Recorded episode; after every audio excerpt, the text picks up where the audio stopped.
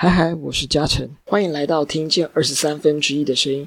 在这里，我们分享人生故事，也聊聊有趣的议题，让我们用不同的角度去认识身心障碍朋友的生活大小事。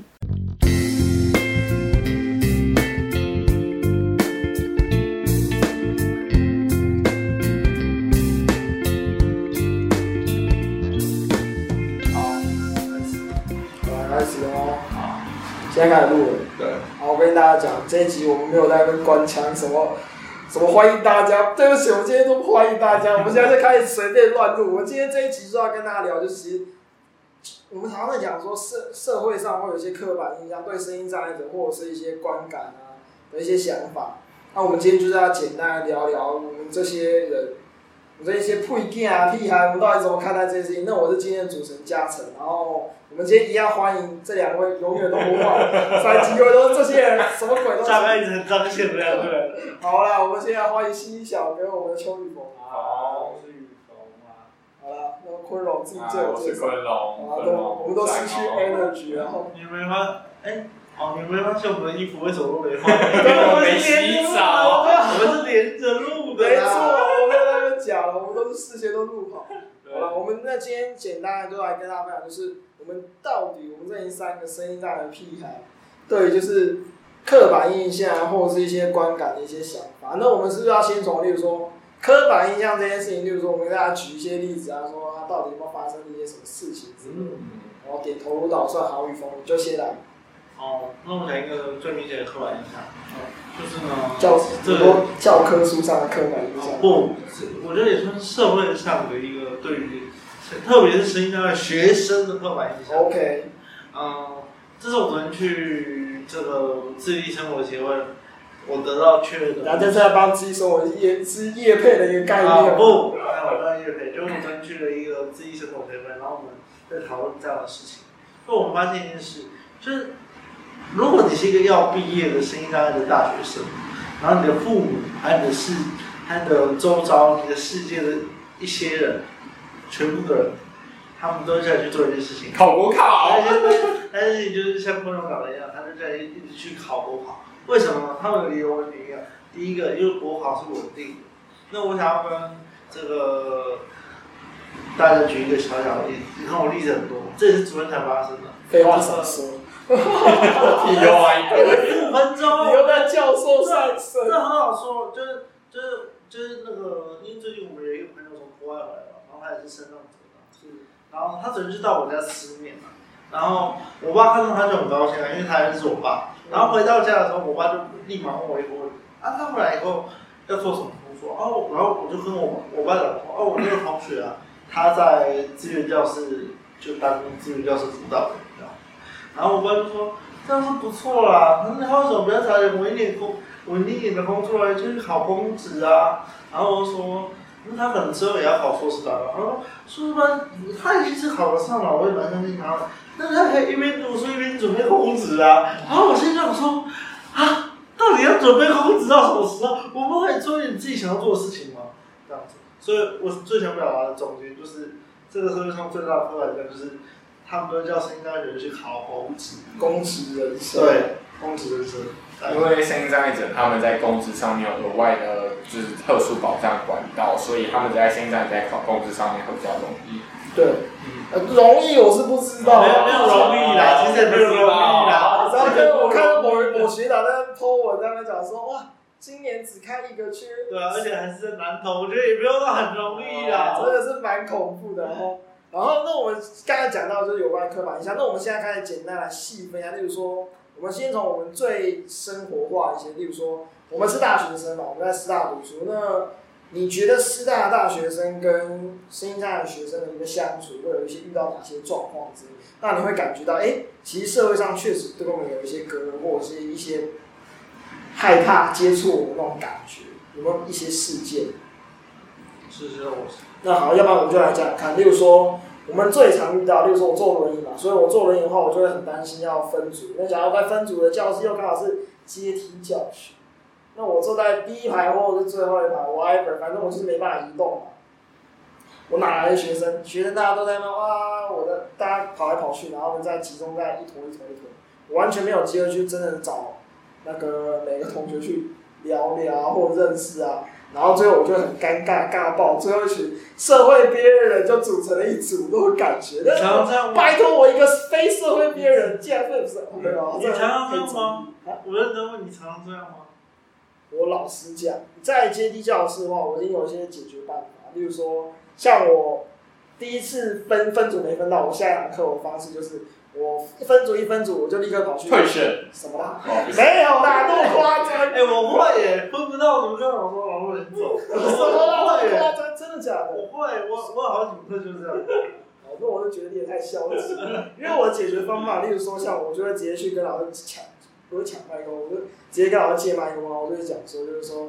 哎、欸，那个可怜人在这边什么之类，然后就想说，就是简单行销一下自己，然后让自己有办法。我没办法，好好羞耻，我没办法。你那你为什么？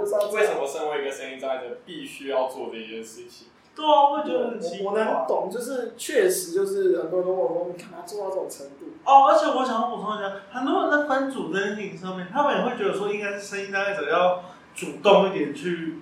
找人来跟你，可是我为什么一定每一次都要扮演主动的一方？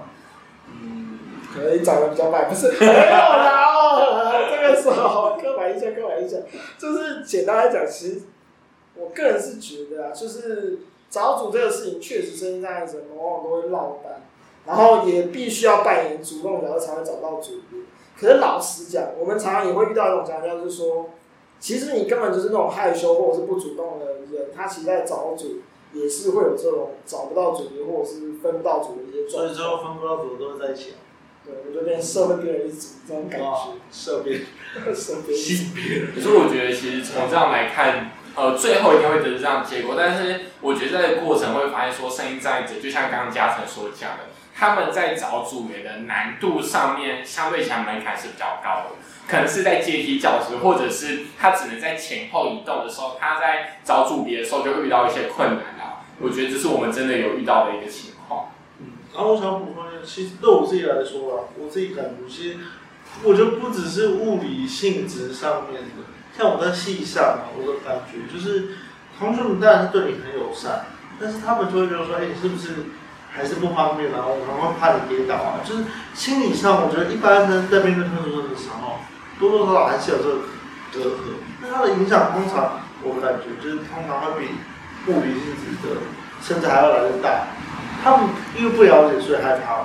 我觉得这个例子其实很好，呃，很多时候可以演，那就像是很多时候大家会把声音障碍者给无能化，就是认为他可能很多事情不能做，进而在分组以后，他其实也不太敢分太重大的责任给你。或者就叫你说，哎、你去做做简报之类的啊，就是会要你要求你做一些比较简单的事情。可是我觉得很多时候，声音障碍者是希望可以跟组员们讨论说他的情况在哪里，他可以做到什么程度，而不是直接把声音障碍者说，哦，你可能在行动上比较困难啊，所以你可以少做一些事情啊，等等。应该说至少讨论的平行线，但他我们希望可以跟大家是一样的，那我们从刚刚这个讨论，其实就很明显可以发现，就是一件事情，就是。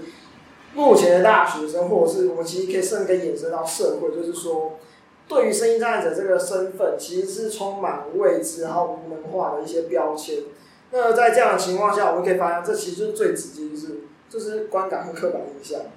那尽管对方不是有恶意的，这是这是真实，因为大部分人真的跟你一组的时候，还是发现，哎，久了之后发现，哎，雨峰你还是不错啦，还是有点用，然后那种感觉，好。没事，那我们接下来又回到，就是说，那其实刚才是有关于大学生看待声音障碍的大学生。那我们现在回到说，那假如说今天是声音障碍者的大学生看待其他声音障碍的大学生，我们相处上会有一些隔阂或者一些想法上的不同。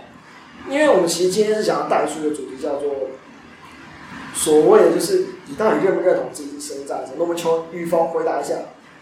嗯我觉得是不是牵涉到我到底是不是一个障碍者？就我的观察，我身边的人，他们都有一个前提，就是他们的障碍程度。通常你的障碍程度越重的人，他们都会认为自己是一个障碍者。可假设我是一个轻度的视障，我就遇过好几个，他们都会特别强调，跟我说：“哦，我觉得我不是一个障碍者，我只是比较看不到。”可是呢？呃，通常比较看不到的人，他们是真的看不到的时候，需要的需要的帮忙就会特别明显。你讲话小心一点哈。所以我我会觉得说，其实障碍没有什么所谓的认不认同，但是我们必须要知道我们到底在这个社会上处于什么地位，然后哪一些到底跟哪一些的障碍者跟我跟你是同一线。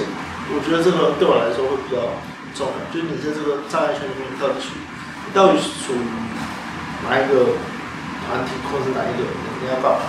对，这对我来说，我觉得这件事情也可以就是延伸到，例如说像我啊，我我可以观察到，就是说有一些声音障碍者学生，他其实非常排斥到我们的资源教室跟老师或者是其他声音障碍学生当朋友或者聊聊天啊。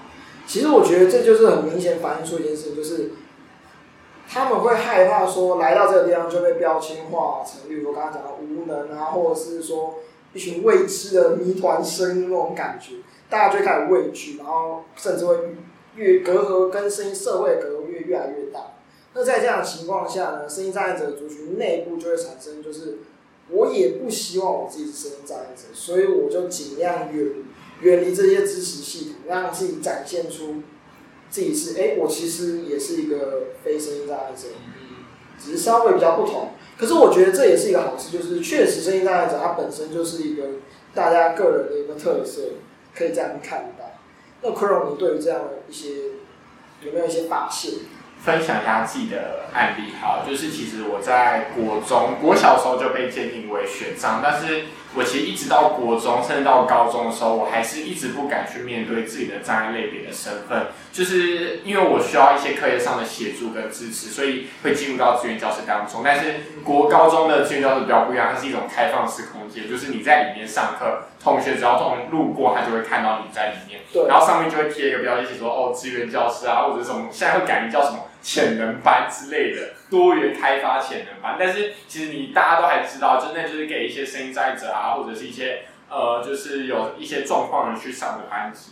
所以那时候在班级里面，其实同学只要路过的时候，我都会拿课本把自己的脸遮住。就是那时候我很害怕让大家知道说，哎、欸，我是呃，就是一个声音障碍者。可是其实背后有一个原因，就是那时候的原因是我认为。就是我那时候会看到有些声音障碍，他们会有一些很怪的举动，然后这些很怪的举动，我觉得我很不能理解。可是他们会在这里上课，所以其他同学会觉得说，哦，那你上课都很怪。因此，他当我在看到我在里面上课的时候，他们可能也觉得我很怪。所以在这样的情况下，我就很不喜欢让人家知道说，哎，我在这个里边受一些教育，或者是我在里面得到一些支持。这时候我就会选择可能不让大家看到，或者说我每次进去里面都要偷偷摸摸的情况。嗯。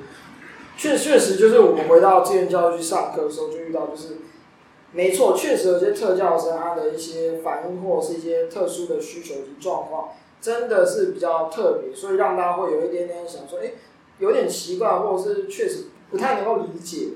所以我们当我们到资源教室去上课或者是考试的时候，我们就觉得就感觉，哎，我是不是被大家看到的时候，就真的是我也是，没错，我就是这一群。感觉怪怪的一些同学吗？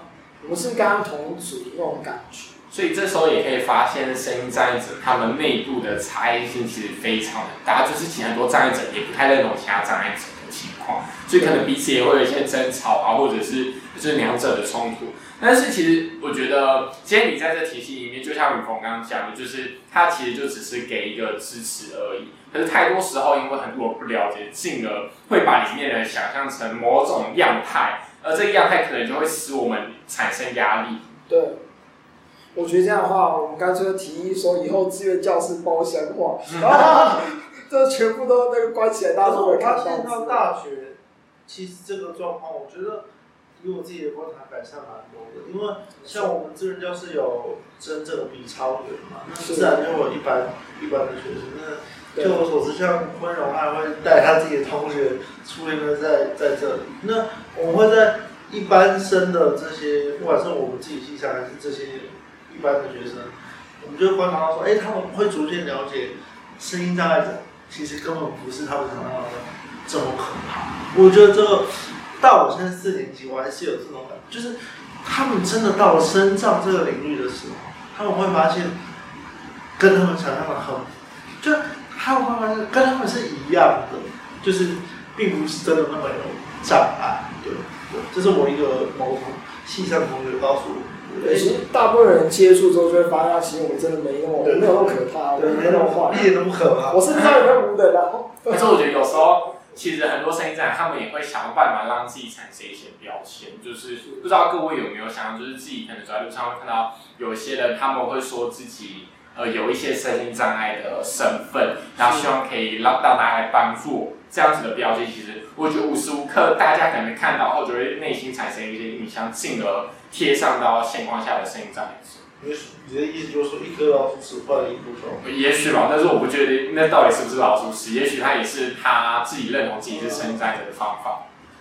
确实，就是我我可以讲说，也许这是他的求生之道，所以我们没办法，就是说，其实他这也是他的生存方式，我们没办法去批判。对，甚至可以说是鼓励他们用这样的方式，假如他们真的能够用这样的方式去过得更好的话，那我是觉得欢迎那这样，那就是其实从那个。刚才这个讨论，我可以发现到说，其实我们往往这个身份也会觉得有点冲突，就是我们到底要不要为自己身上贴上那个标签，到底是件好事或坏事？尽管有一些支持系统的服务，那其实我们现在又回到，就是说，刚刚是讲到学生的部分，那我们现在回到就是社会大众的话呢，社会大众，社会大众对于声音障碍者的这个族群朋友呢？是不是台湾的社会比较偏冷漠吗？你们对于这样的想法，不用怎么开开眼哦，然后眼泪突然就在我眼睛好想流汗。突然非常觉得是台湾民众对现在的非常的支持，或者他们会给予非常多的关心。就是我经常看，就是跟一些站着朋友走在一起的时候，就有很多宗教团体的人去慰慰摸他的手啊，或者跟他说：“嗯，你这一定会好的，你要祝，就是你要信主耶稣啊，或者你要信阿弥陀佛啊，这种绝对就好。”你可以跟我一起祷告吗？我一起祝福你。我遇过四五次，就是很多时候可能大家有有一些宗教也会认为说，可能我们有一些障碍者身份，是因为可能上辈子或者是。过去没有做好一些阴德啊，导致我们现在成为这样的状况。所以其实也是有时候也是会得到蛮多支持的。像我现在在上那个佛教课，它里面有一句就是讲身上鬼，他就讲说，这一辈子会是身上鬼，全部是因为上一辈子做缺德式的因果报应。啊，我我觉得我应该做蛮多坏事，应该坏事，我可能前世也是正劫之类的，你知道吗？讲一个政治不正确的话，大家都喜欢低调之类。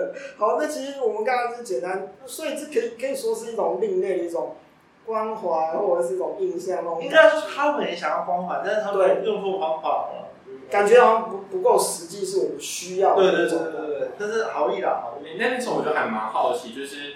呃，很多学生可能不太了解要怎么帮助声音障碍者这一块，那我就还蛮想问问看嘉盛，就是很多时候可能我们看到有一些轮椅或者是脑麻的朋友，那我们到底要怎么实际的去帮助他们？你们会觉得是比较好一点？其实我觉得，因为我们两呃脑麻跟声音，例如说 SM，它是比较偏向是一个肢体上的一个障碍，所以我们最直接就是帮助，例如说他能力气不够，或者他需要搀扶的时候，你就主动去询问他说有没有这个需要。那假如说在这样的情况下，例如说，甚至有些情境，你用脑子想一下，大家就知道。例如说，等电梯的时候，你可以主动去，例如说鼓励他说：“哎、你可以去站最前面啊，你不用再跟大家一起排队。”你有需要吗？那或者是说，下雨天的时候看到脑麻的朋友在那边，你你你可以稍微给他借一下肩膀搀扶一下。其实这就是对我们最实际。我完全认同。我第一次，我第一次这么认同嘉诚的话。我都讲一些乐色话。我在我在下雨的时候，我的脑性麻痹就会一直出现在那个，就一直因为我要撑伞，你知道吗？然后我的伞又很破，然后我有一次就会跌倒，就是会有时候会跌倒。可是我觉得这个社会上还是有一些主动的人。像我之前就碰到难过，我下大雨，然后我就不想撑伞，因为我的障碍又出现了，然后这时候就会有就有一个跟那种同系的这个空灵系的学妹，她就说，哎、欸，那我帮你撑伞，你是几年级？然后说我是四年级的、啊，然后她就说，那学长我帮你撑伞了，然后到要分离的时候，学妹就跟我讲说，那学长你要答应我，现在是你总要撑伞了，你有没有听完瞬间就是，天哪！还是有这种好人的，而且世界有问题。就我一直以为空灵性都是像你跟我这种乐色，但殊不知没有，就还是有很多好人。然后我听了我也觉得想哭，我我真的没有过呀。好，那我们刚才就聊到就是一些有关于社会大众对于，我们到底是不是真的有冷漠吗？其实也是感觉听得出来，其实也是有很多温情存在的。因为都是好意，但是方法的问题，我觉得有时候。对，那我们现在最后的话，我们还是要回来，就是讲到说，诶，我们刚刚讲到的社会大众对于声音障碍者的一些看法或者是一些态度，其实我们发现它是还是有温情存在，而且也有很多人是愿意帮忙、主动去协助。那我们在这边也是给大家一个观念，就是说，其实主动去询问。这是最直接的方式，其实真的不用在那边啊，我好像眼神都要去避开，假装没看到他那种感觉。其实那我们都感觉到说啊，你眼睛在飘，或者你都在离开，我们都知道了，我们完全我们都感觉得到。那最后我们就来讲到说，就是那从社会上的身心障碍者目前的生活，或者是这些大人们，他们是如何跟看待我们这群目前还正在大学里面读书一些身心障碍者。大学生，那在这个议题上的话呢，我们是不是稍微可以先聊一下？那雨峰，你是不是要？你刚刚有讲到说，哎、欸，是不是都喜欢考公职这件事？那是不是声音障碍者的大人也会这样鼓励你呢？你说是身障者的，就是一般社会的身障？对，我觉得其实不一定，因为我还是我觉得在这个社会上啊，是不是有资源对身障者来说其实非常重要。因为宽容前面有讲到，其实身障者的落差直接非常大。我有认识那种哦、呃，真的去国外留学，然后变得非常厉害的身障者，好精英啊。但是，但是我也我也有认识那种，就是他告诉我他很想读书，但是他没办法，然后他也只能去持续班做一点简单的工作，然后得。所以我会觉得说，其实社会上的身障者他并不是一定会要我们去考公职还是什么，而是。他会在意的是你到底有没有这个资源。那这是我以发我自己的理想，就是从资源这一点上面来看，我们就可以了解为什么这么多的身障者，像嘉诚这样的身障者，他们往往就会上街去争取一些他们想要的东西。我觉得这个是可以合理解释，也是被需要从这个角度去切入的话。最简单的就是资源这个东西，真的对声音障碍者是一个很重要的一个支持。不管是政策还是。心理支持的，我觉得真的是蛮重要。对，那我们现在换那坤龙，你对于就是说，因为你的身份比较特别，例说你是学习障碍的角色，那就我们所知的话，确实你在离开了学习体升学体制之后，你就会失去这个身份。那你觉得在这样的情况下，你觉得是一件好事，或是你会有一些担忧的事情会发生吗？嗯，呃，其实我觉得担忧还是难免的，可是担忧的。呃，原因其实比较像借公，在很多声音障碍者，他们出了社会以后，其实就是会有一些相关的职训班啊，又或者是一些考公职机会。但是学长出去，他就是完全脱离了身障者的或者特教生这个身份。而脱离以后，其实他就是跟一般的，就是一般人其实是一模一样的，就是一样的就业机会，一样的呃，就是一个整个体制在竞争。但是我觉得，其实相对起来，我没有那么担忧，原因是因为。呃，学障之所以会成为学障，其实就是他在课业学习上面呃有一些缺陷。但是其实你今天到职场上，或者是你到工作场景上，其实你对于呃就是课业要求上面，其实并不会那么强人所难。就是其实很多时候都不是在课业上上面的要求，所以我觉得对我来讲就没有那么的严重。就是你在就是职场上呢，你还是可以好好学职场上的东西。那限制来讲，其实会比较少。那我想问朋友做一个问题，嗯，等到你以后出了社会，应该是你现在，你会认为你自己是一个声音障碍者？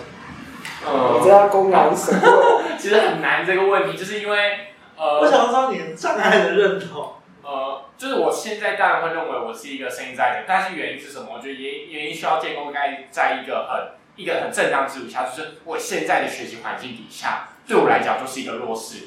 现现在下学习环境就是我需要背诵来读我一直读不过的总经，即将面对第三修、第四修的情况。我们在此强烈跟教授呼吁，坤荣是个好孩子，你不要拉过了，不要再当他了，拜托。所以，其实，在这样的情况下，可以看到我在这样学习环境里面，我在学习上面是比较困难的，但是不见得我出了社会以后，我在工作场上我会遇到困难会有那么多。嗯好了，那所以我觉得我现在可能是，可能以后可能就不是了。拜拜各位。所以我现在跟金麦赶出去了，再见了，再见了。好，那我其实今天大家简单聊，就是我们今天为什么带出这个主题，就是希望大家多去想，就是哎，听听看我们对于这些一些刻板印象的一些想法。那我们其实我们这今天的生比较生活节目那种感觉，就是我们到底生活上遇到哪些困难，或者是发现什么故事，例如说像刚才讲什么。抹阿弥陀佛，阿门什么之类，一直一直缠着你要对你祷告什么之类的。真的，我也是觉得我身上也是蛮多处，很多灵。对对对对对，各个宗教都很非常包容我们。然后，那其实这一集大概节目简单就到这里。那我们当然是希望大家也能够给我们一些回馈，例如说你在过去有没有遇到哪些事情是让你觉得有感的话，就是说。